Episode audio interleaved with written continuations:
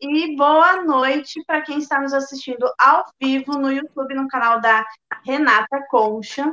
Hoje nós é, falaremos sobre o quadro Mulheres Reais, com uma história real de uma mulher real, que é a Larissa.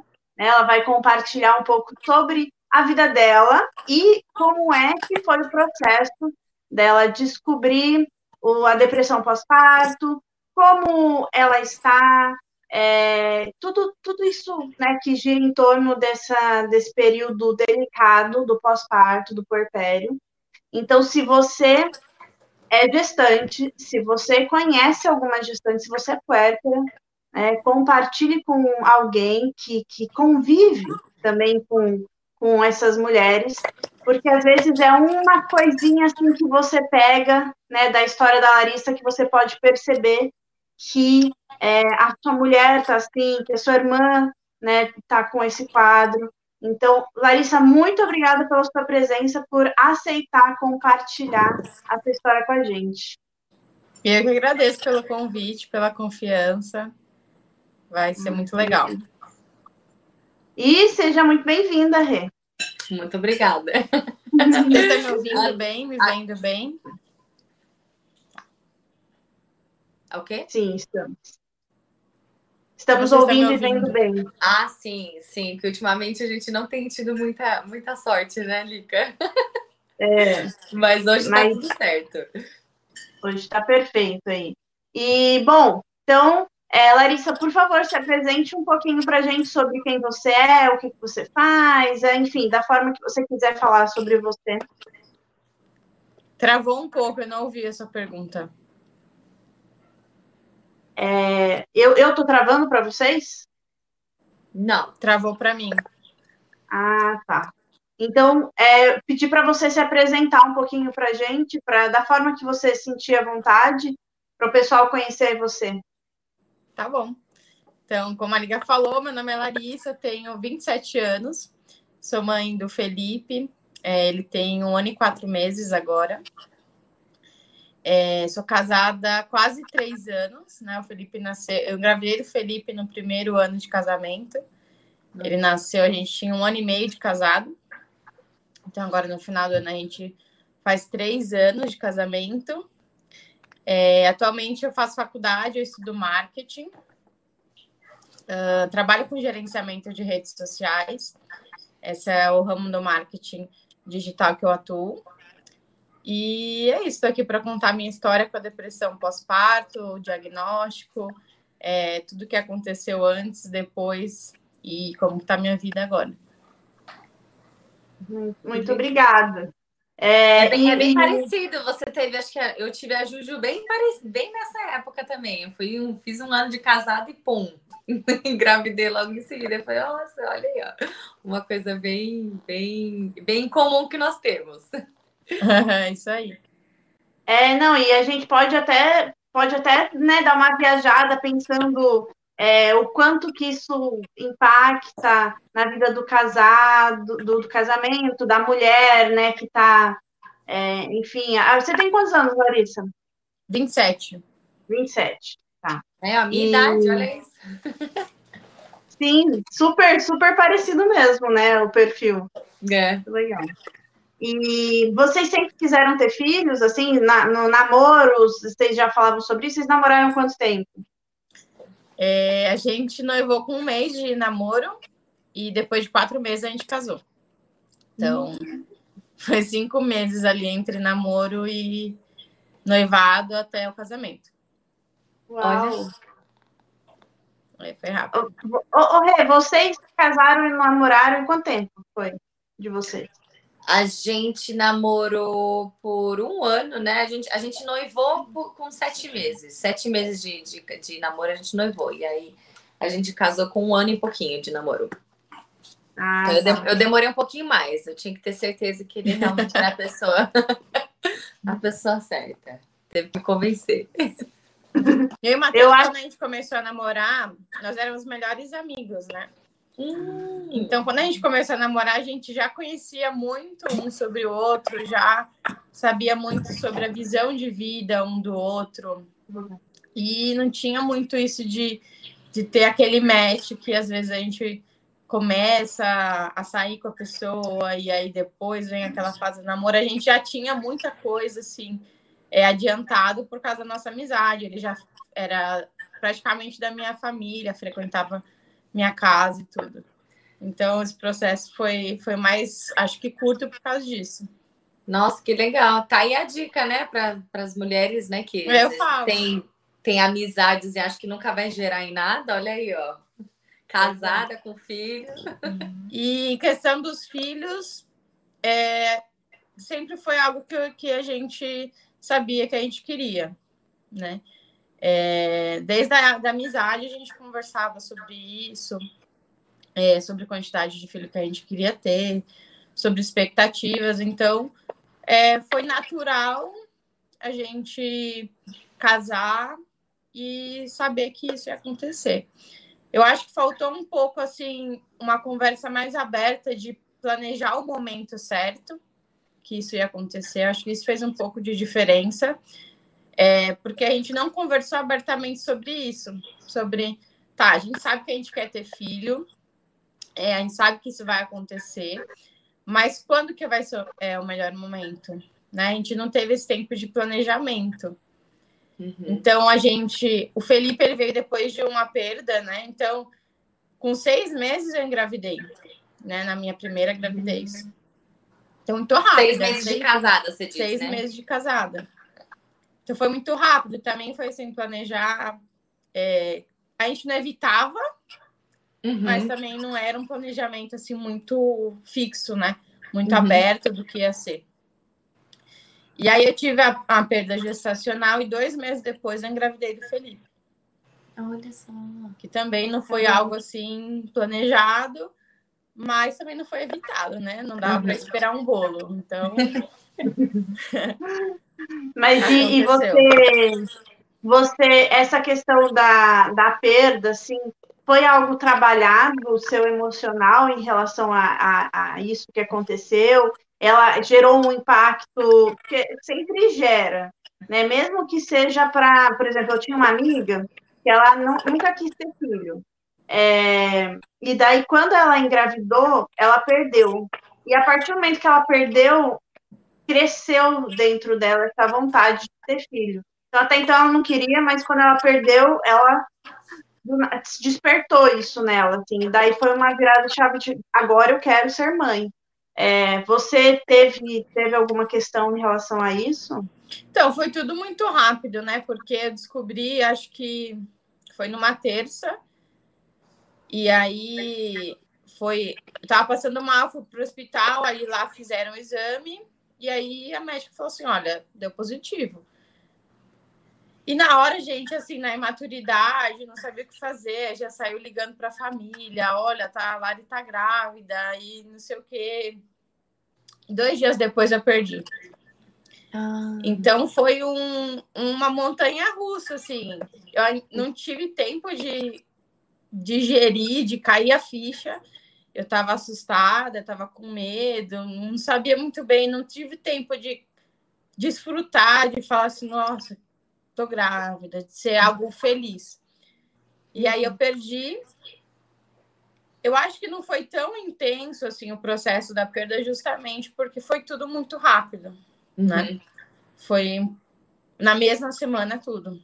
Entendi. Mas ficou um vazio, né? Ficou um, nossa, e se tivesse é, é, dado certo, se eu não tivesse perdido. É, e aí eu comecei a fazer uma investigação, né? É, de exames, e nesse processo eu engravidei, no, quando eu estava fazendo esses exames. E não era correto, né? Minha médica tinha falado para eu esperar seis meses. Aí a gente deu um, um deslize aconteceu. Bom, e, e, que bom, né, o, o, que o Felipe veio aí. O sonho da Sim. minha filha é ter um irmãozinho chamado Felipe. Então vamos ah, é? ver se vem. Uhum. Então, se, se, eu tiver um menino, vai ser Felipe, com certeza, porque ela quer. É, mas e, e, me fala o seguinte, né? Quem que era a Larissa antes de engravidar no dia a dia? O que, que você fazia? É, assim, gosto, trabalho, a sua rotina? Como, como que era isso para você? Olha, eu estava numa rotina bem intensa. É, quando eu tive a primeira perda, eu tinha acabado de trancar a faculdade, eu estudava biomedicina e eu fiz um ano e meio e eu tranquei para prestar vestibular para medicina. É, conversei com meu esposo, falei para ele que, meus, que era meu sonho, que eu queria fazer isso. E aí eu tranquei a faculdade, nessa época eu não estava trabalhando. Mas as coisas apertaram em casa, só ele estava trabalhando, ali nos primeiros meses de casado. E aí não dava para eu trabalhar, continuar a faculdade e ainda estudar para o vestibular. Então a gente decidiu que eu ia trancar a faculdade, ia procurar um trabalho, ia fazer o cursinho para quando eu passasse, aí as coisas iam estar mais planejadas financeiramente, eu podia deixar de trabalhar para me dedicar somente para a faculdade.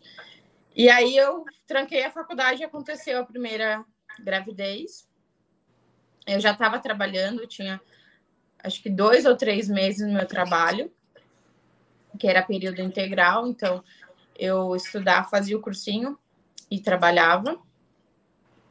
E aí aconteceu a primeira perda, eu fiquei assim meio perdida é, em relação. Ficou um vazio, mas eu sabia que naquele momento meu sonho de estudar medicina e ser mãe também não não encaixava uma coisa com a outra. Continuei fazendo cursinho e engravidei do Felipe. Quando eu engravidei do Felipe, eu falei assim: ah, acho que esse sonho aqui da medicina ele vai ter que esperar um pouco. Acho que foi um dos meus choques do pós-parto também, porque eu achei que eu ia conseguir fazer o pré-vestibular é, depois que ele nascesse. E foi um caos, né? Depois que ele nasceu, e eu não consegui fazer nada. Mas minha rotina era assim: é, trabalhar estudar. Logo que eu descobri a gravidez, eu estava numa rotina assim de sair de casa às sete e chegar às oito, sete da manhã até às oito da noite. Tava bem, bem intenso. Caramba. E, e aí, foi isso, a gravidez né? toda trabalhando, tinha um sono assim infernal, é, trabalhava assim dormindo. Então, quando eu chegava, eu não tinha tempo, nem paciência, nem saco para fazer o pré-vestibular, né? Para estudar. Uhum. Tem nem cabeça. Até hoje, minha memória não funciona da mesma forma que, que funcionava. Então foi um plano que eu adiei, né? Ele tá um sonho que ainda está aqui dentro, mas eu adiei por enquanto, porque eu decidi que minha prioridade era era cuidar do meu filho e, e desenvolver outros aspectos da minha vida. Uhum. Foi o que aconteceu. Interessante isso, você falando. É, eu queria perguntar para a Rê, porque eu acho que às vezes as pessoas que seguem hoje já já tá tão assim, né? Que você é mãe, tem a Juju, quem você é. Quem que era você antes de ter a Juju, Rê? O que, que você fazia? Eu sei, mas as pessoas estão ouvindo não podem não saber, né? É, não, assim como a Larissa, eu tinha uma vida muito corrida também, né? Lá nos Estados Unidos, a pessoa acha que a gente vive só no bem bom, né? Mas eu, traba... eu tinha três empregos. Então, eu, eu trabalhava de manhã na escola, estudava, e depois eu trabalhava de nani em duas casas. Então, a minha vida era muito intensa. Eu não tinha muito tempo, assim, para também fazer muita coisa, né? É, então eu, eu, era muito ativa e aí também sempre ficava envolvida em em eventos da faculdade, então, assim, com danças. Então, eu, eu sempre estava envolvida em eventos, fazendo coisa, nunca, você nunca me via parada. É, então, minha vida era uma loucura. E aí, quando veio a Juju, a Juju veio no meu último semestre, né, da faculdade. Então, é, eu, tive que, eu tive que correr com, com, com a faculdade para falar assim: ah, eu, eu preciso me formar antes dela nascer, porque se eu esperar é, para depois, eu acho que vai ser muito difícil. Então, eu lembro que o, o meu último trimestre na gestação, acho que para mim foi o mais tenso. Que eu trabalhava na escola, aí eu deixei de ser Dani, falei para né, casa, eu falei, eu não consigo mais. É, cuidando, não consigo nem cuidar de mim, quanto mais cuidar dos seus filhos, que assim como a Larissa também tinha um sono infernal, quem que não, né? Na gravidez, nossa, Eu tinha muito sono, às vezes eu ia na casa das crianças, me trancava no banheiro por assim 20 minutos, ficava lá, deixava eles no celular para eu preciso dormir só um pouquinho. Olha eu. eu não aguentava, eu não aguentava, eu não aguentava, eu não aguentava. Então era, era bem intenso também, era bem, era, era bem corrida. Acho que não é intenso, mas era, era corrida. Era bem corrida. Você também treinava e também é, ajudava outras mulheres em relação ao treino. Eu lembro bem disso. Não é? Isso, Você estava sempre e... na academia? É, isso foi, isso foi antes de, de engravidar, né? Porque quando eu engravidei, aí eu resolvi, ah, não vou treinar, não vou fazer uhum. nada, só vou comer. Foi isso que eu fiz, eu só comia. Mas antes de engravidar, sim, sim, eu tinha, eu tinha minhas clientes lá da, da academia. Então, foi quando eu descobri que realmente eu gostava de treino, de ensinar, principalmente as mulheres, porque quando eu comecei a treinar, eu senti essa eu senti que muitas mulheres tinham vergonha de fazer exercício, por realmente não saberem, né? Porque, querendo ou não, vamos dizer que a musculação é, é muito ainda masculina, né? Ainda é dominada pelos homens, né? Uhum. Então, eu uhum. via que as mulheres tinham muita vergonha, vergonha de, de, de, fazer os exercícios. Eu falei, não, eu preciso ajudar elas a, a, né? a usar os aparelhos aqui. Então, então era, bem, era, era bem legal, eu gostava bastante. É interessante. Eu eu falar. penso que parte do que a gente passa no pós-parto é o ajuste de expectativas, né? Uhum. Porque a gente acha que a nossa vida vai continuar a mesma, só que a gente vai incluir um bebê nela. E vai uhum. continuar a mesma coisa, só que com um bebê. Uhum. E assim, não é assim de forma nenhuma, né? Não, Tudo na prática tem não é. que, na prática, assim. E eu, talvez por imaturidade, né? E não sabia, não tinha pessoas próximas a mim que, que compartilhavam é, sobre a maternidade comigo.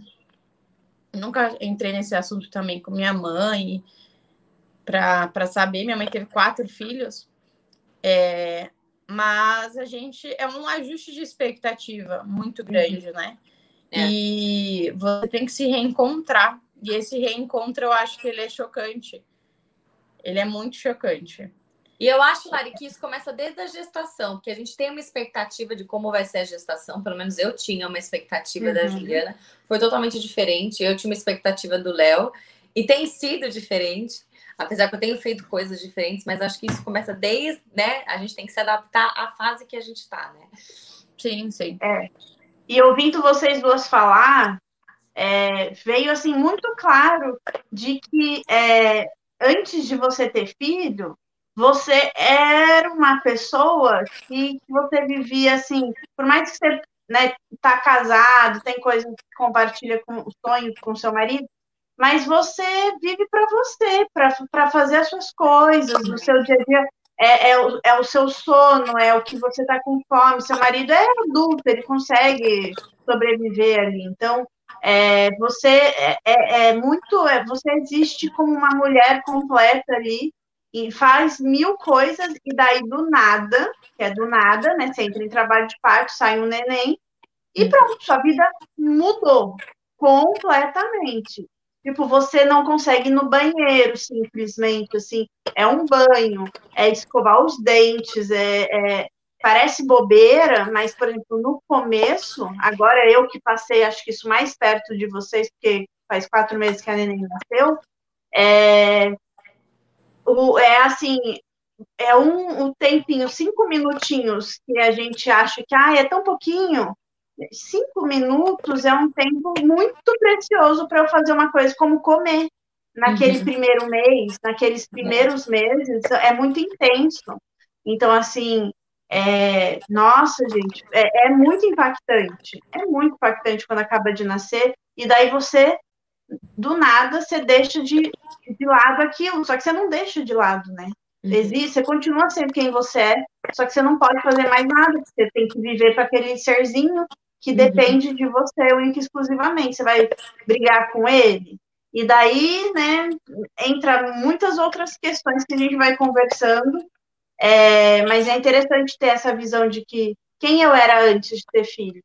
Uhum. É, e, quem, e daí, do nada, eu passei a ser mãe integralmente, pelo menos até quem trabalha fora tem o tempo de licença maternidade, mas por quatro ou seis meses é esperado que você viva integralmente para aquele é integralmente para aquele serzinho que nasceu, né? Então, é um trabalho insano, né? E me diz uma coisa, você dedicava alguma coisa assim de tempo de autocuidado para você? Algum hobby? É, assim, ou, ou, nem que você nem pensasse, mas que você fazia algo todos os dias para você, por você? Olha, quando eu logo que eu comecei a trabalhar, eu conversei com minha esposa e falei que queria fazer academia. Então a gente encaixou isso no orçamento e eu comecei a fazer academia lá do lado do trabalho. E aí, dois meses depois, eu descobri a gravidez. E aí, com umas oito semanas, foi quando começou, assim, meus enjoos, assim, de forma, assim, muito intensa. E eu ia para academia de manhã. Então, eu, não, eu passei a não ir. Uhum. E aí, até agora, que semana retrasada, que eu me matriculei na academia de novo. Mas no começo, incentivada pela, pela rede. No começo, é, assim, antes da gravidez, e no primeiro mês, eu estava indo para academia, mas acho que em si era a única coisa que eu fazia assim por mim. Uhum. Além de trabalhar, estudar, é, eu gosto de, de puxar ferro. Não tenho tanta disciplina, mas assim, é o que eu gosto de fazer de, de atividade física. Não me coloca numa esteira que, que eu não suporto. Mas na mas parte tá certo, de musculação, eu gosto. Então, era isso que eu fazia. E assim, de hobby, eu sempre gostei de ver série. E era algo que eu fazia muito também com meu esposo assistir televisão e coisas assim. E às, às vezes a gente não valoriza, mas o fato de você trabalhar fora, você se trocava para ir trabalhar. Me né? maquiava. Sei, maquiava. Então, assim, aí do nada você não faz mais isso, né? Porque você está em casa, você não tem tempo. Tá? E outra coisa que a gente não pensa que não é, é algo de autocuidado, que é uma coisa que está inserida, né? Você vai trabalhar, você vai sair, então você vai se trocar. Mas é a partir do momento que você fica em casa ou que veio a pandemia e você não sai mais, é, aí também é outra coisa que mexe com o nosso emocional, a gente nem percebe, né? Que você deixou de se trocar ou deixou de se arrumar porque você não está em casa. E mexe pra caramba, né, também.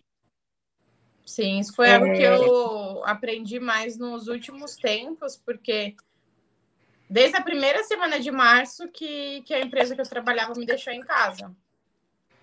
E aí o Felipe nasceu em maio. E aí tava a maquiagem para vencer, porque não usava, uhum. não tinha esse cuidado de, tipo, meu cabelo era gigante, quase na cintura. Cortei ele curto, porque não tinha tempo de cuidar, e também não era a minha prioridade. É, não me maquiava. Hoje em dia eu vejo isso de uma forma diferente, né? Porque uhum. eu pensava, vou maquiar para quê? Para ficar em casa? Hoje em dia é para ficar em casa, para mim. Uhum. Vou ficar bonita, vou me olhar no espelho, vou me ver bem. É, eu me uhum. sinto mais produtiva, meu humor muda, o olhar do meu esposo para mim muda. Uhum. Porque, fala sério, né? Você ficar o dia inteiro com o coque para cima, a casoleira desse tamanho, é, não há é, Cristo que ajude a é. pessoa te ver assim com admiração, te ver como mulher ainda, né? Uhum. Você passa a ser vista só como a mãe do filho do seu esposo. Uhum. E eu acho que esses pequenos momentos de cuidado que a Rê tanto fala, às vezes cinco minutos que você passa um corretivo, faz muita diferença. Eu queria ter aprendido isso antes mesmo de ter o Felipe, sabe? De, uhum. de ter esse cuidado comigo mesma. É, isso, isso faz uma diferença. Eu acho que todo mundo meio que teve que aprender isso na marra com todo esse tempo de pandemia, porque todo mundo do nada teve que ficar em casa. É. E, e daí tem essas coisas, por exemplo, é, a gente tem o hábito de se arrumar para sair, mas em casa você passa só o final de semana, algumas horas, então tudo bem. Aí a partir do momento que você passa 24 horas em casa, e daí tem a roupa de sair, a roupa de ficar em casa, e você percebe que você está sempre de qualquer jeito, isso te isso mexe, né? Eu, assim, por exemplo, eu não me maquiava porque eu ficava com dó de gastar maquiagem. Tipo, porque era uma maquiagem boa, eu ah, vou ficar gastando para ficar em casa. Até que eu tive que virar essa chavinha de falar, não é para gastar para ficar em casa, é para gastar para mim. Eu estou uhum. usando para quem? Para os outros, então eu tive que também passar por essa transformação, né? Que a Rê sempre fala. E me fala uma coisa, é, o, a questão do, do, do seu parto, assim, é, como é que conta um pouquinho para gente essa essa questão de como foi o seu parto. Você tá só antes disso, na verdade, é, a gente não pode deixar de falar da pandemia, né? Porque você foi uma grávida que finalizou a pandemia na pandemia, uhum. né? A, a, pandemia começou e você estava no final da sua gravidez, né? Como é Sim. que foi isso? O emocional para você nessa estar grávida, ter um neném e começar o caos mundial? Olha, vou ser sincera. Claro, a gente, eu fiquei assustada. A gente, no começo a gente não sabia o que era. Primeiro a gente não sabia a dimensão do que ia ser, né? Se a gente olha para a gente lá em março do ano passado, a gente não tinha ideia uhum. da dimensão que ia tomar isso.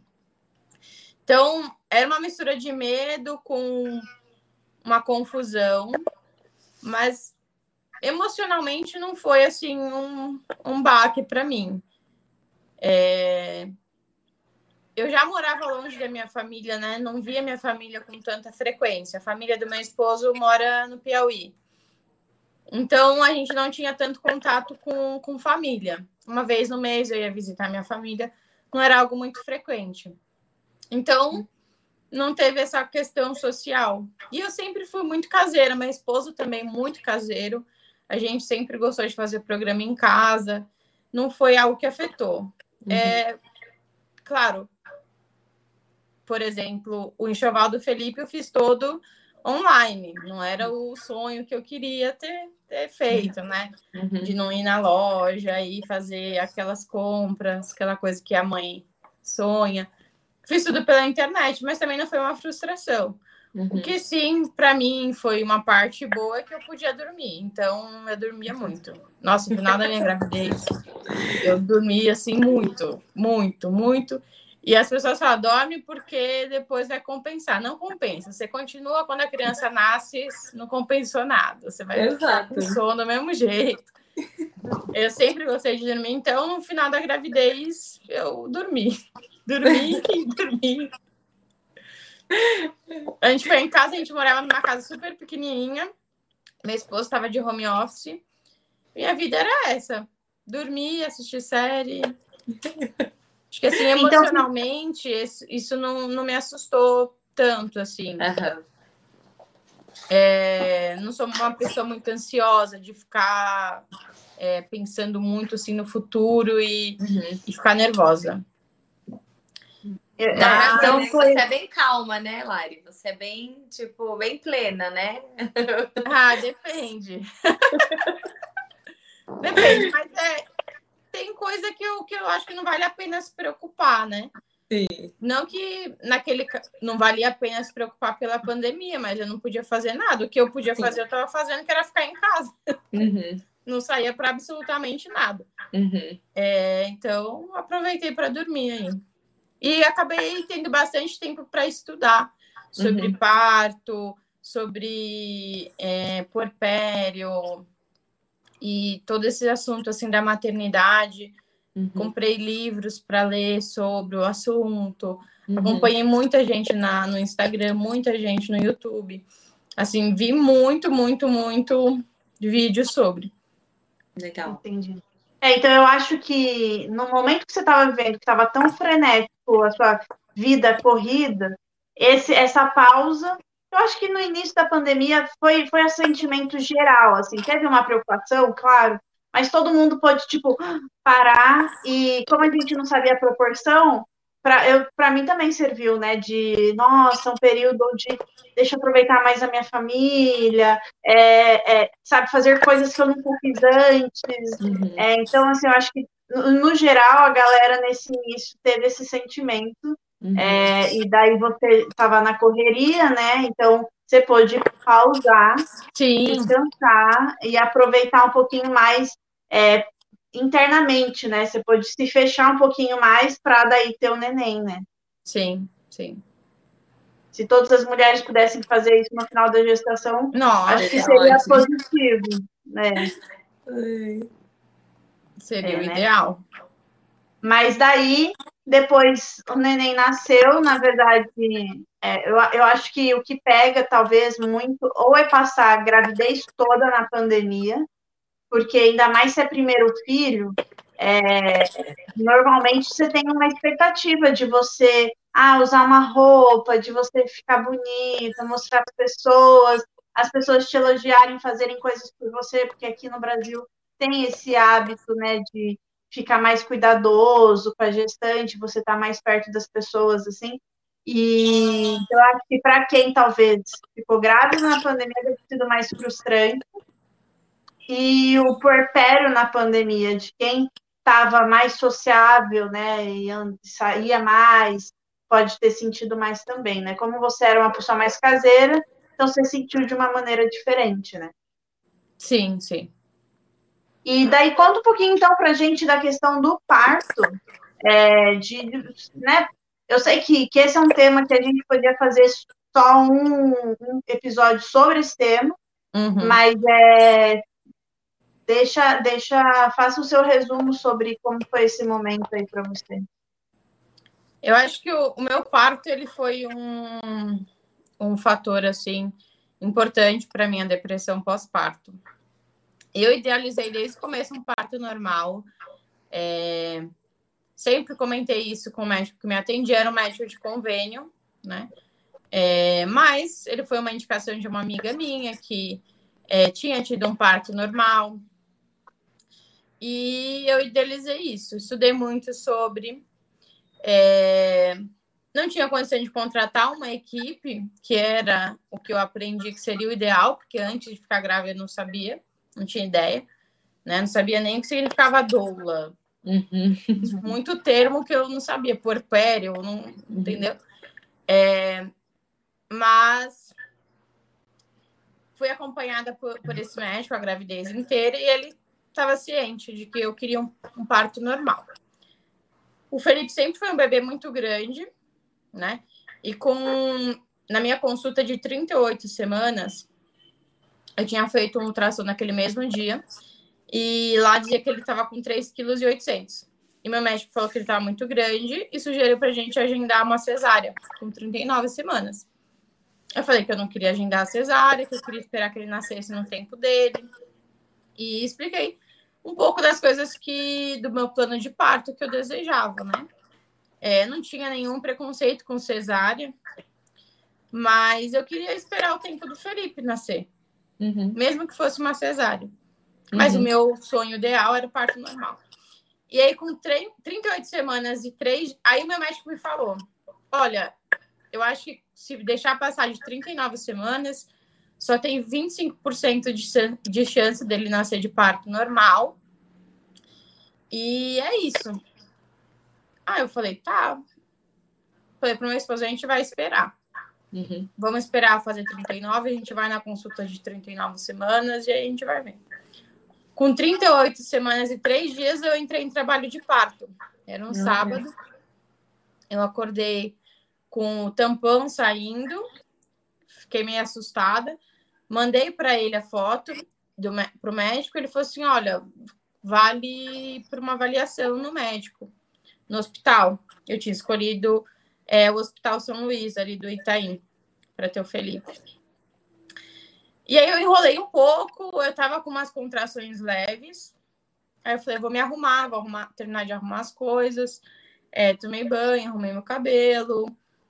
Isso eu comecei a ter contração às 5 horas, 5 e pouco. Umas 11 horas eu cheguei no hospital. Já era eu estava sem dilatação, né? Me examinaram, estava sem dilatação, mas eu já estava com muita contração. E aí a médica esperou depois de uma hora. Eu fiquei com 3 centímetros. E aí ela falou assim: eu vou ligar para o seu médico. Ela ligou para o meu médico.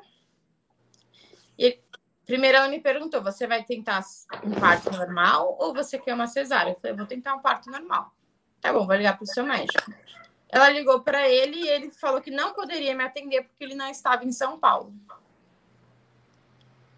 E aí, então, eu fiquei na mão do plantão lá do São Luís, né? Não tive o apoio do médico que me acompanhou a gestação inteira. Então, isso já foi um, um ponto bem frustrante para mim. Eu tinha cometido o erro de não contratar uma doula, né? Por algum motivo, eu falei, ah, eu me preparei tanto, talvez não é tão necessário. Uhum. Besteira, né? Não foi nenhuma questão financeira.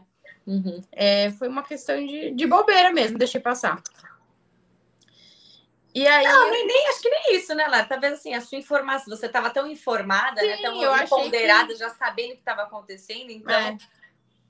Eu achei que não é, ou, assim. ou, você também talvez não, não fosse uma questão de entender na prática o que, que ela poderia fazer por é você, né? isso. né? Uhum. Então, acho que era isso.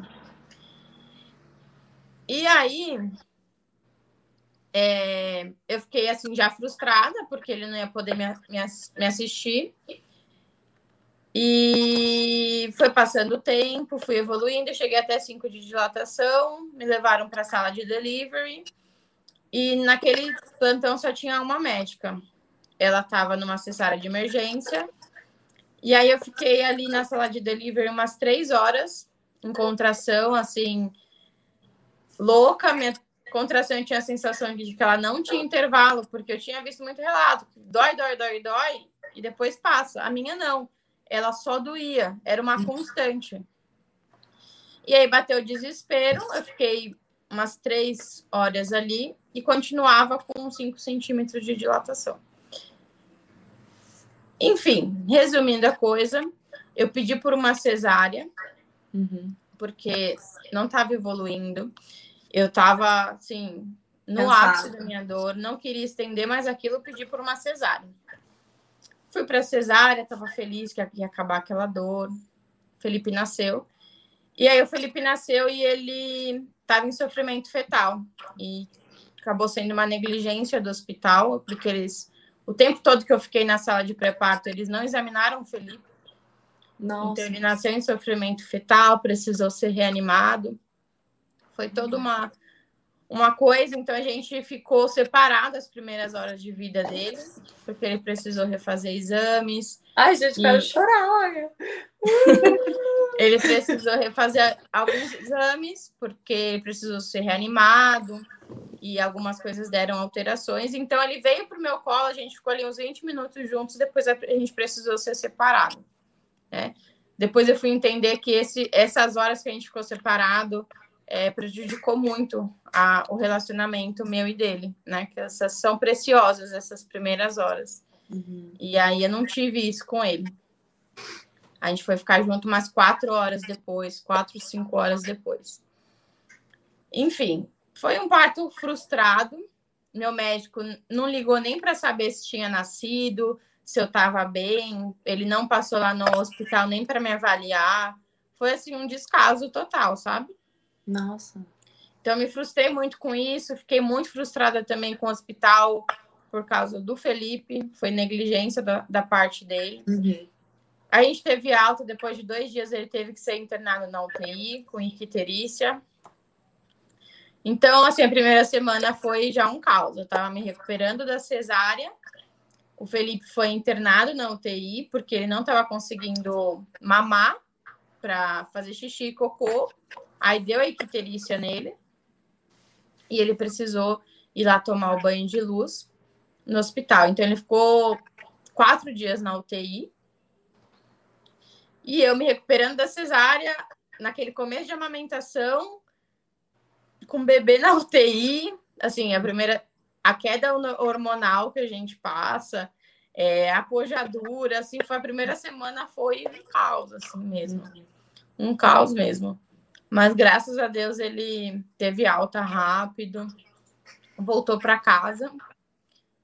E aí começou toda é, o baby blues mais intenso, é, a amamentação ficou mais é, difícil também. E aí começou a minha jornada. Então, em, em relação ao. É assim, ó, só quero deixar claro para quem está nos ouvindo. Gente, é... só um minuto que eu tô grávida, eu preciso fazer xixi. tá bom. Vai lá.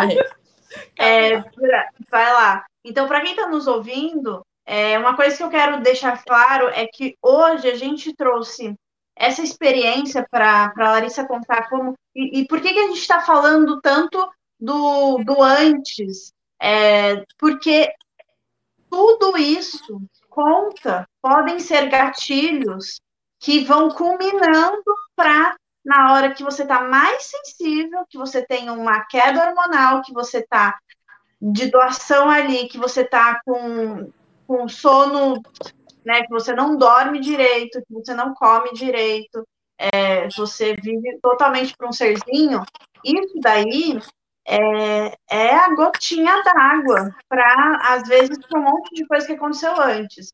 Então, é, hoje, a gente quer trazer essa experiência para que vocês que estão nos ouvindo possam perceber que, que pode ser uma somatória de coisas, que a depressão pós-parto, ela pode ser, sim, uma questão ali do porpério que vem, é uma amamentação difícil, pode ser ali pontualmente uma coisa, mas pode ser algo que não foi tratado na gestação, algo que, que deu de problema é, antes, né, uma perda gestacional de antes, que às vezes isso já pode ter sido uma coisa Sim. que vem né, enchendo um copinho ali. Então, é, com certeza, mais para frente, a gente vai trazer um profissional, uma psicóloga, que vai, a gente vai falar só sobre o que, que é depressão, como detectar, né, né, né. a gente pode falar só sobre isso. Mas hoje, é, tenham, tenham essa sensibilidade de pegar várias etapas. É, às vezes, essa questão, a Rei e a, a Larissa, elas casaram já tiveram neném com um período de né, tempo bem curto. Então, que tinham vários planos ainda acontecendo.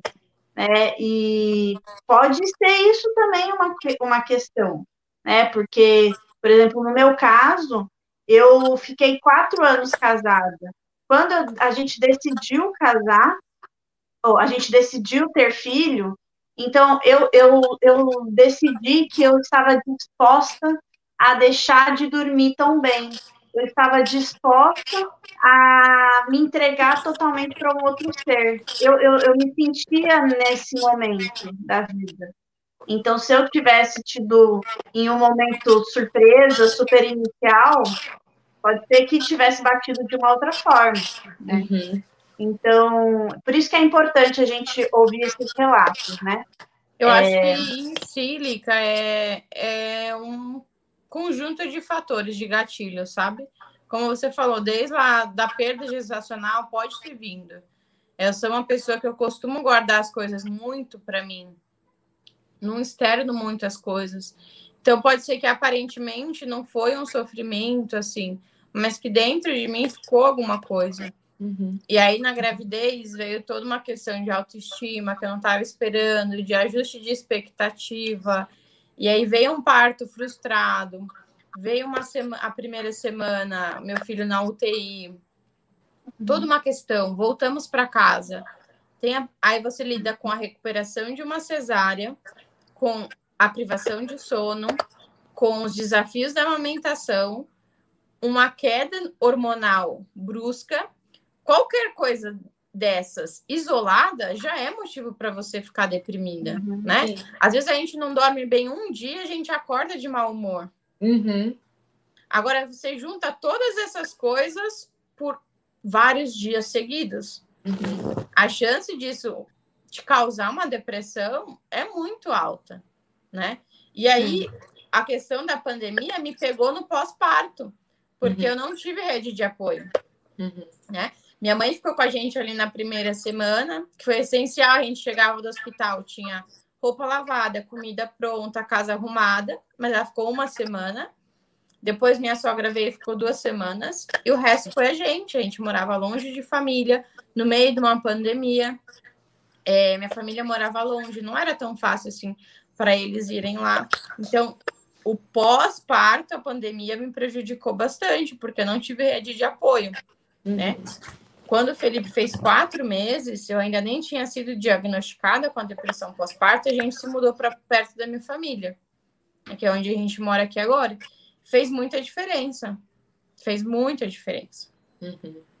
Mas, como eu falei, qualquer um dos fatores isolados já é motivo para uma depressão. O simples fato de ter um parto frustrado já é motivo, já é um gatilho. Uma, uma amamentação difícil já é um gatilho. Agora, você juntar vários gatilhos, não tem como você não ficar frustrada. Uhum. E aí veio nas duas primeiras semanas é, sentimentos de tristeza mesmo, aquela vontade de chorar, muita irritabilidade. É, minha paciência parecia que estava a flor da pele a todo momento. Uhum. Mas eu tinha estudado, eu falei, é o baby blues, vai passar, é o baby blues. Não passou. Uhum. Ah, mas os dois primeiros, dois primeiros meses são assim mesmo, é o puerpério, vai passar. E assim, eu ouvia disso, né? Minha rede de apoio foi a internet, foi alguns perfis que eu acompanhava. Infelizmente, eu só acompanhava perfil que falava, vai passar. Não acompanhei nenhum perfil que me ajudasse realmente a saber o que eu podia fazer para uhum. aliviar aquilo. Então, eu fiquei acomodada numa situação de que vai passar, não foi passando. O Felipe fez três, quatro, cinco, seis meses. Eu já estava numa situação que eu tinha uma rede de apoio, mesmo assim meus sintomas não melhoravam. Eu continuava super irritada, assim, extremamente irritada, agressiva às vezes, com palavra, com atitude, não me reconhecia. Isso me fazia muito mal. Não reconhecia a personalidade que eu estava tendo naquele momento. A privação de sono, que o Felipe veio dormir a noite inteira agora, depois que eu desmamei ele. Uhum. Mas assim, seis meses, nada. Então, tinha a privação do sono ainda. Tinha toda a questão do reajuste de expectativa que eu falei lá no começo, de ok, meus planos de agora eles não vão dar certo. O que, que eu vou fazer? Eu preciso fazer algo por mim. Me matriculei na faculdade de marketing, porque já era algo que eu sempre quis fazer, que eu gostava também. Mas assim, não passava. Preciso fazer algo por mim, vou fazer faculdade. Não passava. É, e eu falei, não, tem alguma coisa errada. E aí teve uma noite que foi assim, um estopim é, da minha falta de paciência. Meio que eu tive um surto e o Matheus falou assim: olha, você não tá bem. Eu vou marcar um psiquiatra para você. E não, ele já tinha cogitado algumas vezes, eu não, não vamos gastar dinheiro com isso, é, isso vai passar, não sei o que, é normal, vai passar. Ele não, não, não é uma discussão isso. Eu vou marcar um psiquiatra para você e você vai falar com ele. E aí eu conversei com o psiquiatra e aí ele me diagnosticou. O Felipe tinha sete meses quando eu fui diagnosticada com depressão pós-parto. E aí foi um alívio, né? É estranho falar isso, mas foi um alívio, porque quando ele me deu o diagnóstico, caiu uma ficha de que aquela pessoa que eu estava me deparando não era eu, né? uhum. né? Era a doença. Uhum. E aí eu fui aprender que você não é a sua doença, né? Você não é aquela a, a depressão. Você está uhum. passando pela depressão. Sim. E você precisa ver isso com outros olhos, senão você se confunde, você acha que você se tornou aquela pessoa. E por si só, a maternidade já traz bastante culpa. E você ainda se culpar por uma pessoa que você não é, né? Uhum. Que é uma, é uma doença que está causando aquilo dentro de você, é muito pesado. Então, foi um alívio para mim ser diagnosticada com a depressão pós-parto, uhum. porque basicamente ele me disse que tudo aquilo que eu estava sentindo não era eu. Eu achava que ser mãe tinha me tornado aquela pessoa. Uhum. E foi muito pesado para mim, esses primeiros meses, lidar com esse sentimento de, nossa, eu pensava que a maternidade era a pior coisa do mundo. Né? Por quê? Porque a maternidade me tornou essa pessoa aqui. Uhum. Essa pessoa sem paciência, essa pessoa irritada, essa pessoa agressiva, é, essa pessoa ríspida, essa pessoa triste, essa pessoa. Não sei, me tornou isso. Eu achava que era a maternidade que tinha me tornado isso, mas foi a uhum. depressão. E aí eu comecei o tratamento medicamentoso, comecei a terapia, e aí eu fui retomando as rédeas, né, é, de quem eu era. Então, eu sou muito grata por, por ter medicamento que ajuda você com isso, por ter profissional que ajuda. É, eu faço terapia até hoje, foi assim essencial também para eu entender muita coisa, para eu ajustar muita coisa que estava acontecendo na minha vida. É, com nove meses, eu mudei, quando o Felipe tinha nove meses, eu mudei de terapeuta. E ela olhou para minha cara, para o Matheus, a gente estava junto nessa terapia. E ela falou assim: Olha, vocês estão exaustos. Vocês precisam é, de uma rede de apoio maior. A gente decidiu colocar o Felipe numa escolinha aqui em frente em casa. Isso também foi parte chave assim da minha melhora, uhum. Porque eu consegui ter, sabe, aquele alívio, algumas horinhas que eu conseguia respirar e às vezes não fazer nada, uhum. às vezes olhar para o teto, arrumar a casa passou a ser minha terapia. Sim, uhum. eu comecei a gostar de, de ver as coisas organizadas, de ver as coisas bem, porque me fazia bem. Então, se tem alguma mensagem, se tem alguma mulher aqui que esteja passando por isso, ou que conhece uma mãe nos primeiros meses, né? É, a maternidade talvez não é o que você está pensando que é. Talvez você está enfrentando uma doença que faça você pensar que a maternidade é isso, tá? E hoje eu tenho uma relação com a maternidade que eu queria ter, sei lá, no começo, sabe? Uhum. É, porque eu não conseguia me conectar com meu filho da forma que, que eu via outras mães fazendo, aquelas declarações tão lindas, aquele amor tão incondicional, aquela coisa tão bonita. E aí vem a outra culpa, porque eu me culpava por não sentir isso, né? Não que eu não amava meu filho, mas a minha doença me impedia de, de me entregar plenamente para ele de olhar ele com a divindade que ele realmente tinha. Uhum. E eu achava que eu não prestava para ser mãe, que eu não nasci para ser mãe. Era isso que eu falava para mim. Nossa, o que, que eu inventei? Eu não, eu não nasci para isso. É, falava com meu esposo: pode fazer uma vasectomia, a gente não vai ter mais filho. É, não cogita mais isso. Não vamos ter mais filho. E hoje em dia eu que tenho que convencer ele para a gente ter outro filho, né? Todo esse processo.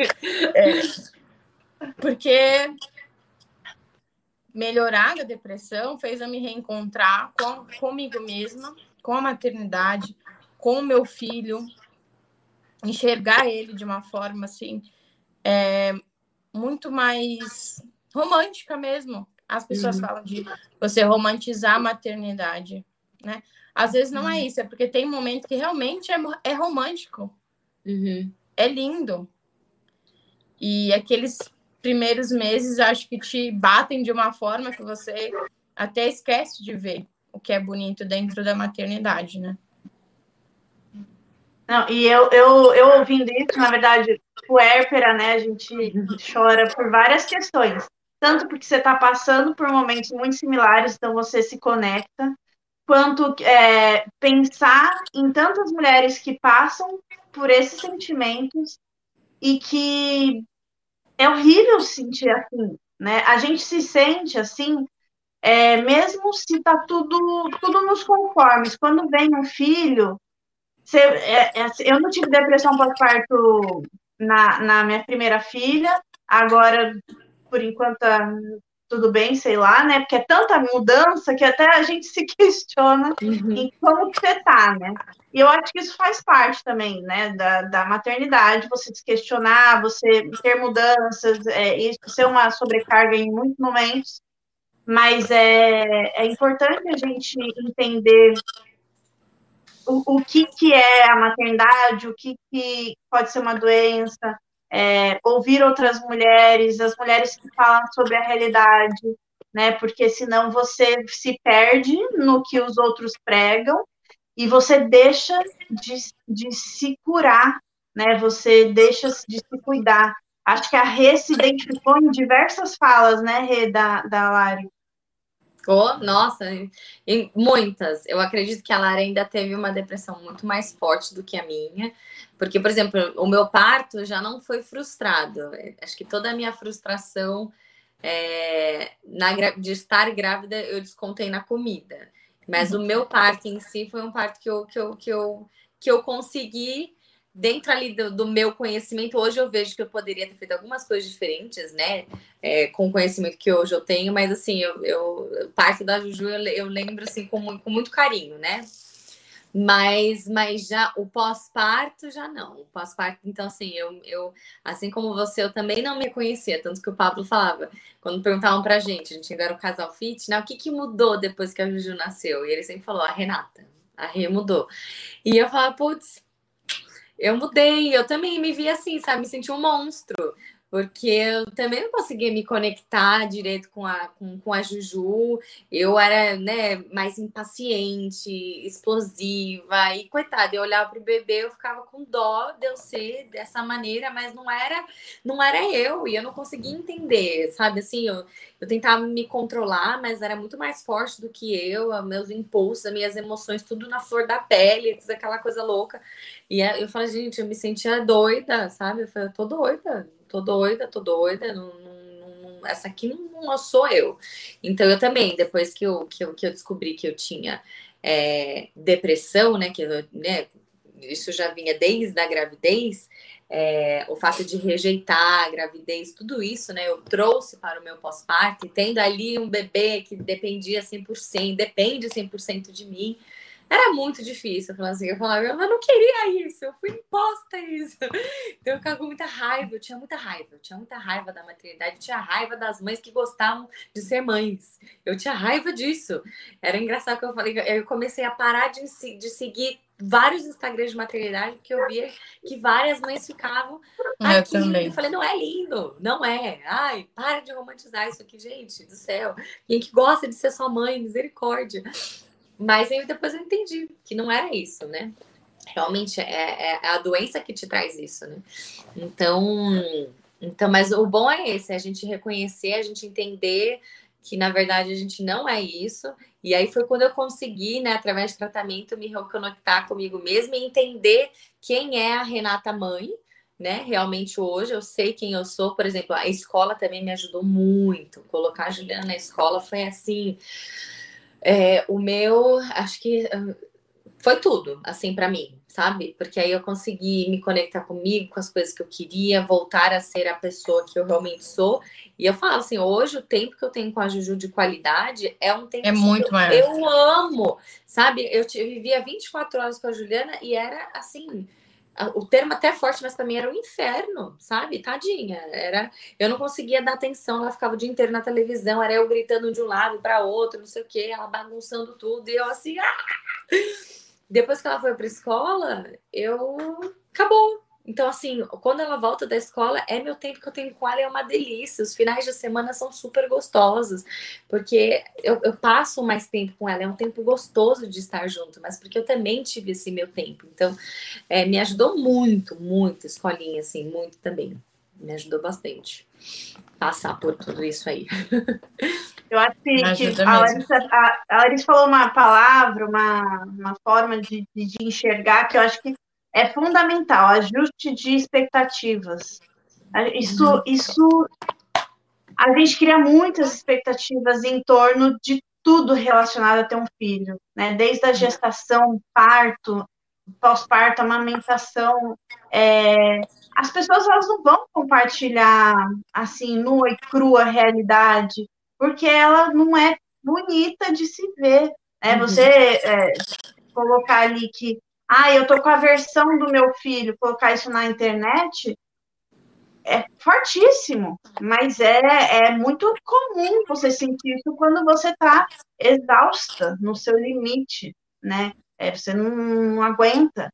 É, tem tantas coisas ali que, que a gente precisa ajustar, e isso é você ser mãe, né? É você ajustar a realidade, a expectativa, e, e parar de ouvir tantos sons de fora de que ai, tem que amamentar mesmo dois anos ou mais.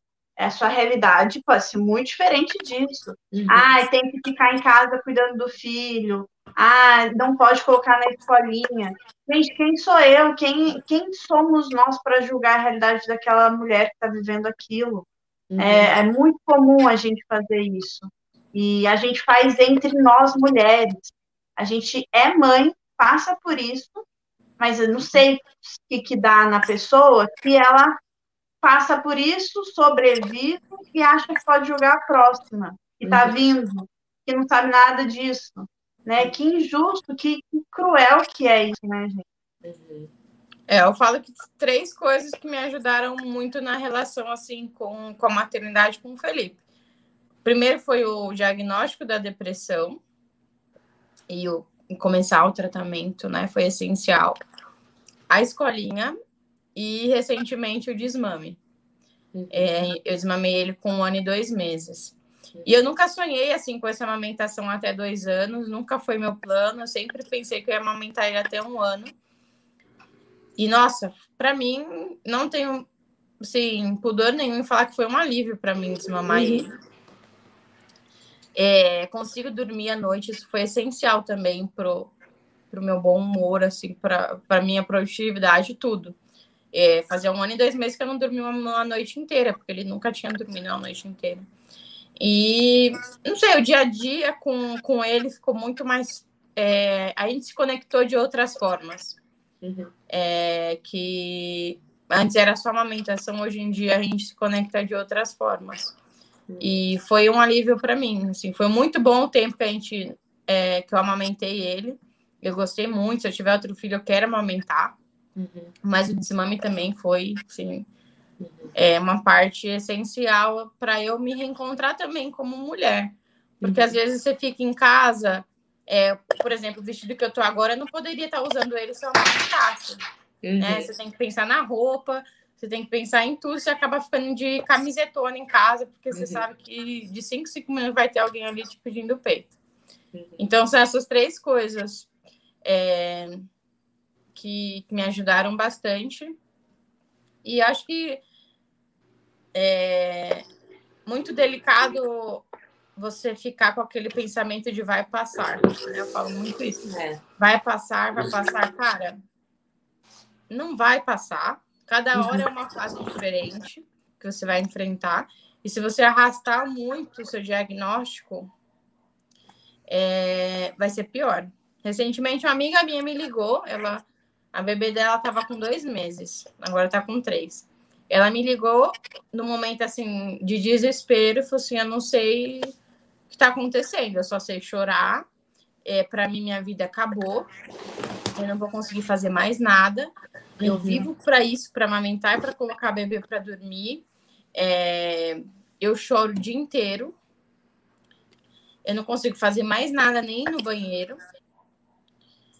E aí conversei com ela, falei assim, olha, fala com a sua ginecologista, talvez ela já te oriente de alguma forma. E aí ela falou com a ginecologista, e a ginecologista já passou uma medicação para ela, para ela se sentir melhor. E semana passada ela me mandou uma mensagem falando que a medicação estava fazendo efeito, que ela já estava se sentindo muito melhor, né? Então, se ela fosse nessa de é o, é o porpério, vai passar, é normal, e não uhum. fizesse nada, tá bom, é normal, é o puerpério, mas não significa que você não pode fazer nada para aliviar aquilo. Uhum. Não, você não precisa ficar acomodada naquilo, esperando passar, né? Uhum. E ela agora me falou que está se sentindo bem melhor, que já não tem aquelas crises de choro que ela estava tendo. Então, o puerpério existe, ele é real. E é esperado, né? A gente passar por ele é esperado. É, o estranho é quem não tem corpo intenso, né? O anormal, assim. Mas tem situação que você precisa avaliar. Mas sabe que eu acredito. Ir atrás. Sabe que eu acredito também, Lari? Acho que com a, com a minha experiência também, eu acho que tem como ser um pouco mais leve, sabe? Eu acho que, por exemplo, é... em um dos podcasts a gente trouxe aqui uma psicanalista E ela falou uma frase que eu nunca mais esqueci, né? Sobre a gente não ser refém da informação. A infor informação demais às vezes faz a gente virar refém daquilo. Sim. E eu percebi que eu fui refém de muita coisa. Porque eu estava tão informada, assim, é parto normal, é TCG, é amamentação até dois anos em livre demanda. Esse é o ideal. Legal. É o BLW. Isso, é, o B... isso. É, é, só isso. Senão, o meu bebê não vai sobreviver. Eu Se eu não amamentar a Juliana, eu vou ser uma péssima mãe, ela não vai, ela vai ficar doente, porque o leite. E a gente, eu, eu, eu amamentei ela até dois anos, né? Mas, assim, eu falo para você que foi a, pelos trancos e barrancos e que se eu tivesse, talvez, usado uma mamadeira para me ajudar, o meu puerpério teria sido, assim, outro, eu acredito, sabe? Porque eu poderia ter dado a Juju pro, pro Pablo acordar e pegar o leite e dar para ela enquanto eu dormia. Então, Sim. assim, eu, eu hoje tenho uma mentalidade eu, eu acredito, né? Eu, eu, assim, aquela coisa né, da, da, da expectativa, mas pelo menos para mim, com o Léo, o que eu tô e já imaginando, falando assim, eu vou fazer o que vai dar dentro da minha realidade. Eu já me entendo como eu sou como mãe, eu sei que eu, eu fico extremamente irritada se eu não durmo, não achava que eu era assim, mas sei que sou assim. Então, com ele, eu vou usar de outras ferramentas para me ajudar. Tanto que olhar, por exemplo, a chupeta para mamadeira é tipo um terror sabe? É um vilão. Eu falei, não, gente, isso não é, não é vilão, isso aqui é uma benção que vai me ajudar, vai, vai poder me ajudar. Eu poderia, poderia ter sido mais leve para mim, porque eu, eu não estava disposta, mas acho que eu levei tão a sério assim essa coisa da informação, né? Não, porque é isso, é isso, é isso, é isso, é isso, que eu acabei, né? Assim, nossa, é, é, realmente, tipo, morrendo, mas essa é a minha realidade, essa sou eu como mãe, né? E eu respeito todas as mães, assim, se uma mãe fala, não, não vou dar uma madeira, eu falei, eu, eu super te respeito, sabe? Mas também respeito a minha decisão por dar, porque eu também entendo a minha realidade, então eu acho que, que algumas coisas existem aí realmente para facilitar um pouco, sabe, a nossa maternidade para que Sim, não seja é. tão intensa, eu acredito, sabe? E eu, algo que eu criei também foi, sei lá, ter, se tornar refém dessa informação e aprender tanta coisa. E eu julguei, por exemplo, as mães de antigamente, antes de, do Felipe nascer, tá? Uhum. Nossa, mas olha essa chupeta, olha, o menino passa o dia inteiro na televisão. Uhum. Aí o Felipe nasceu. Cara, eu não tinha comprado uma chupeta. Na primeira madrugada dele em casa, às 7 horas da manhã, o Matheus estava na farmácia comprando uma chupeta. Na primeira madrugada. Não, porque a gente fica doida. É, a gente fica doida. É. Então, Mas eu sim, eu concordo, eu concordo que, que informação demais às vezes atrapalha e acomoda a gente nessa situação de é normal.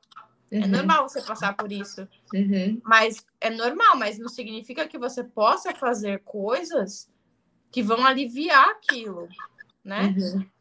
Não sei, é, deixar a marmita congelada para o seu período de porpério, uhum. talvez preparar financeiramente para no primeiro mês ter uma babá, qual é o problema? Uhum. E eu julgava é... muito, por exemplo, as mães que tinham. Eu achava que tinha, eu tenho que ser a mãe, sou eu aqui, eu é peito o tempo inteiro, o tempo inteiro. E as decisões que a gente Cara... toma também afeta o nosso esposo, né? Sim. Porque decisões como não vou dar chupeta. Pô, a criança tá chorando o dia inteiro. O Matheus trabalhava em casa. Como que eu não ia dar uma chupeta se ele precisava se concentrar para trabalhar? Uhum. E o bebê chorando, a chupeta foi uma mão na roda. Eu vou sofrer agora que eu vou tirar, porque já tá grandinho, uhum. mas não vou negar que foi uma mão na roda pra gente. Uhum. E funcionou, e né? Tem Dentro outro filho, realidade, funcionou. Com certeza, é, vou usar a chupeta. É, não estou incentivando, mas foi a minha realidade e é o que, uhum. eu, que eu, pretendo fazer na próxima oportunidade vou me preparar financeiramente primeiro mês, se Deus quiser, eu vou ter uma babá. Uhum. É, é, coisa que você pode fazer para não se encontrar numa situação assim que, que é esperada, é normal, mas não uhum. precisa ser um desespero, não precisa ser é, tão difícil, sabe? Uhum. Porque tá aí talvez coisa. também a gente consegue ainda colocar esse tempinho para a gente ser mulher, né? Eu acho que esse, por exemplo, eu lembro que com a Ju, eu, odio, eu odeio sutiã de amamentação até hoje. Falei assim, eu vou eu procurar um sutiã de amamentação bonito para eu me sentir bonita. Porque, nossa, aqueles, sabe? Não, gente, não existe, já vou procurar. Eu acho que acho que no Porpério a gente tem que realmente tentar buscar ainda uma forma da gente ser mulher, né? Então, é para a gente não se sentir tão assim eu, eu, me sentia uma vaca leiteira, literalmente, sabe? Era cheiro de leite, era a blusa que né, ficava esgarçando e, e, tal. E eu sei que essa é uma uhum. realidade também. Mas, mas hoje eu falo assim, não, não precisava ser assim. Não, eu, o meu puerpério poderia ter sido mais leve se eu tivesse feito algumas escolhas diferentes por mim. Pela Juju, é ótimo, tá ali, tá mamando, tá, né? É isso que ela precisa, é isso que o bebê precisa. Mas e eu, entendeu? Acho que esse é o negócio, assim, acho que também é, é bom, é importante a mulher, é, não é egoísmo, eu sempre falo, né, que às vezes a gente, a gente tem que tomar esse, esse cuidado, né, do que, que é egoísta, do que, que não é. Eu não acho egoísmo a gente, mulher, querer se sentir mulher depois da gente ser mãe porque senão a gente, a gente tem várias questões né, psicológicas que vão acontecer, e quanto mais a gente se jogar lá para o final, vai ser muito mais difícil a gente se resgatar, a gente ter esse encontro com a gente, né?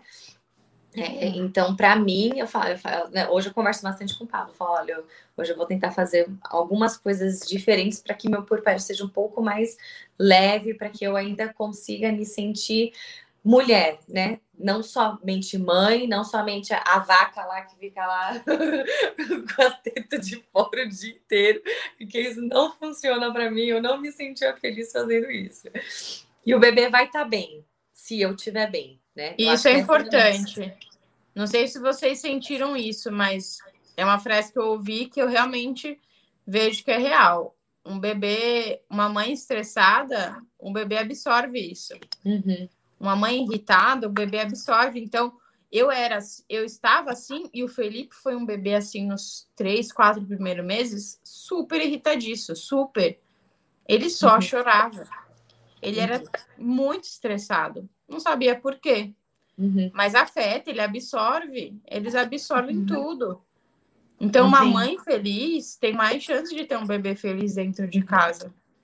E como é. família, é. vocês se estarem bem. Uhum, exato. É. Eu, eu acho que é importante a gente enfatizar algumas questões, assim como é, é importante o ativismo em vários assuntos que, que estão em torno da maternidade, como a amamentação, como um parto normal, é, porque são, são questões que não pessoas não recebem informações uhum. corretas. Uhum. É padronizado um atendimento, é padronizado uma realidade onde nem se tenta fazer nada e Sim. sair disso.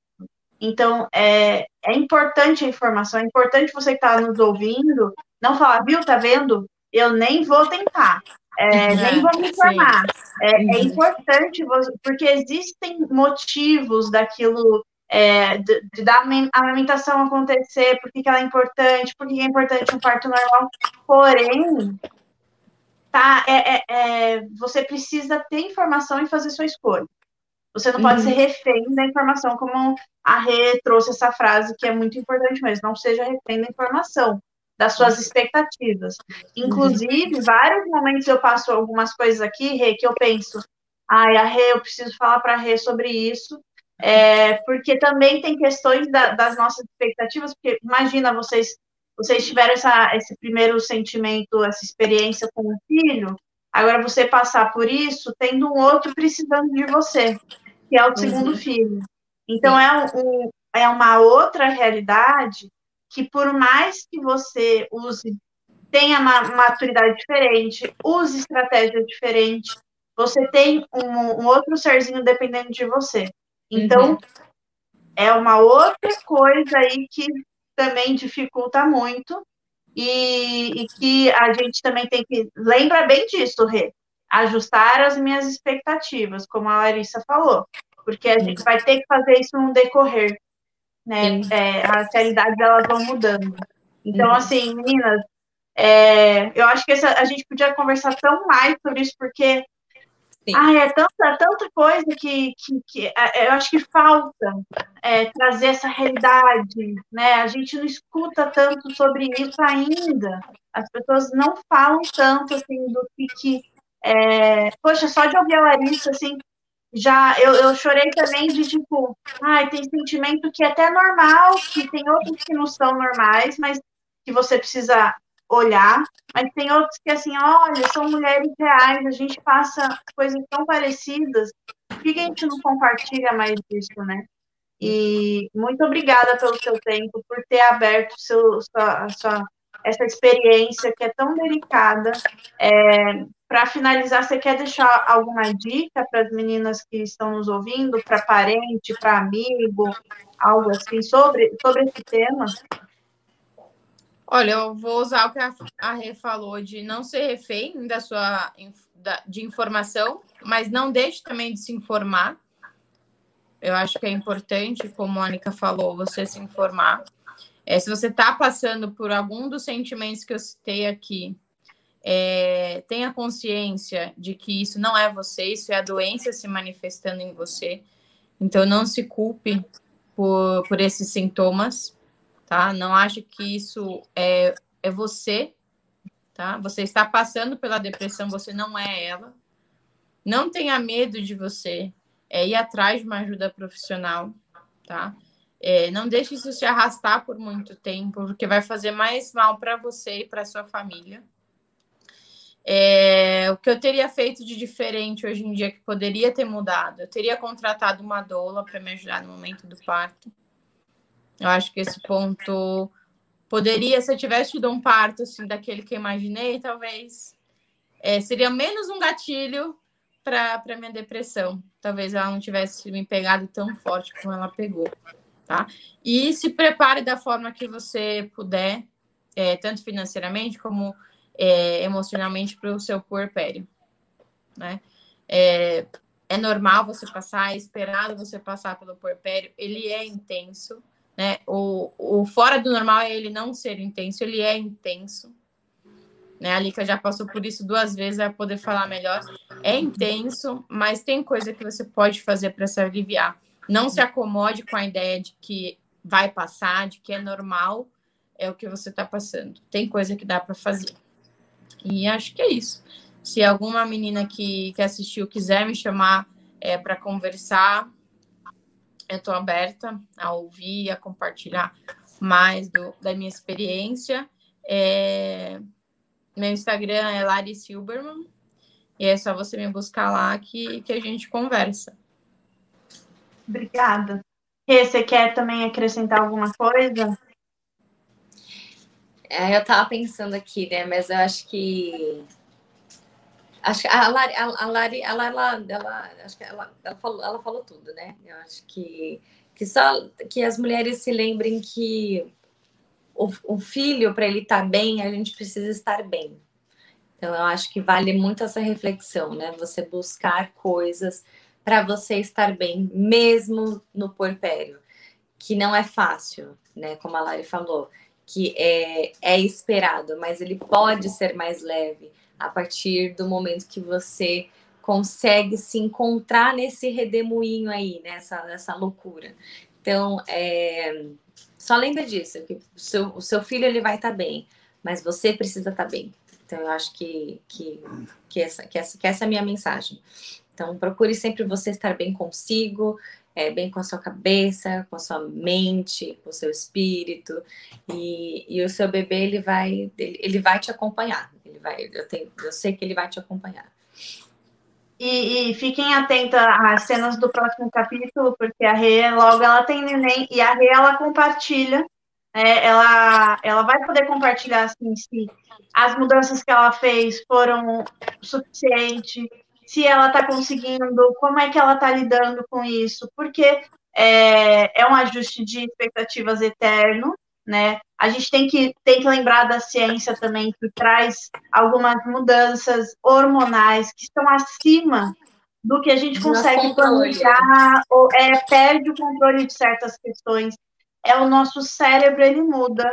Né? Tem, tem estudos que mostram que a gente muda na gestação o cérebro, Porque como você depende de um outro ser para sobreviver, se você não tiver algumas, alguns gatilhos sempre em alerta, por exemplo, é, ah, tem, tem questões relacionadas ao nosso sono, se você não tiver um pouquinho mais, mais é, se você não tiver com a cabeça diferente, o cérebro diferente, e conseguir focar em outras coisas e esquece do neném, ele vai morrer.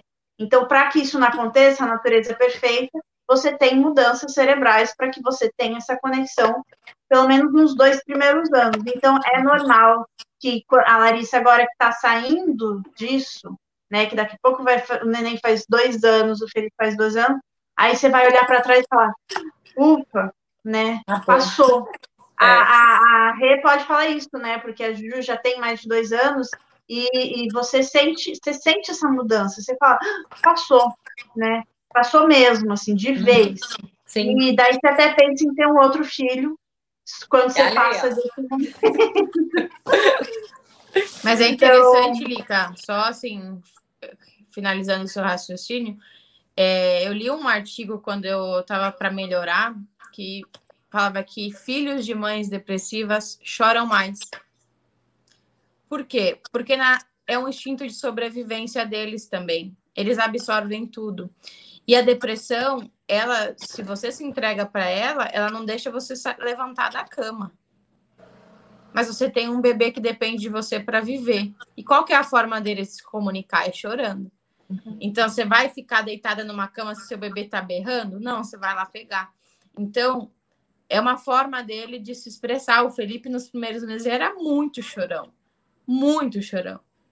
Mas porque eles no instinto dele, sabia que se ele não chorasse, eu não ia atender as necessidades dele. Porque eu não tinha força nem para atender as minhas necessidades, né? Então, é o que a Rê falou, que eu falei. Se você tá bem o seu bebê, ele também vai ser um bebê é, feliz, ele também vai estar tá bem. Uhum. Agora, se você se entrega para tudo isso, é, se você não busca um tratamento, isso só vai alargar mais a sua situação Exato. E aí você vai achar que você foi brindada com o bebê mais chorando do mundo, que você foi abençoada com o High Needs Baby e às vezes não é isso, né? Às vezes é o instinto de sobrevivência do seu filho. Se ele não chorar, você não vai lá colocar ele para mamar. Você não vai limpar ele, você não vai dar um banho, você não vai dar um carinho, você não vai pegar no colo. Uhum. É, muito nossa, muito bom, muito bom esse, esse dado, é importante trazer isso. Meninas, é, eu vou encerrar, porque senão a gente também vai para sempre aí, porque tem muita coisa para trazer é. sobre esse tema. Qualquer coisa a gente marca uma parte 2 aí. E, mas então, é, assistam, compartilhem com as pessoas que vocês acham que serão beneficiadas desse, desse nosso episódio. É, muita informação preciosa foi compartilhada, mesmo para aquela mãe que está ok, que acabou de ter neném, é, ouvir outras mães falando da realidade mesmo, pode ser um acalento para ela. Então, compartilhe. É, para pessoas que convivem, maridos também, é importante eles conhecerem essas informações. Marido da Lari que forçou, forçou ali, marcou e fez, né? Vai, tem que ir. Então, uhum. é importante ter isso perto. É, semana que vem nós teremos um assunto que está relacionado, vamos falar sobre rede de apoio. Então, não percam, tá bom? E nos acompanhem aí, acompanhem a Rê nas redes sociais, que ela vai poder trazer mais informações para vocês. Boa noite, Ju. Tchau, gente. Boa noite, galera. Obrigada, meninas. Tchau. Obrigada. Tchau.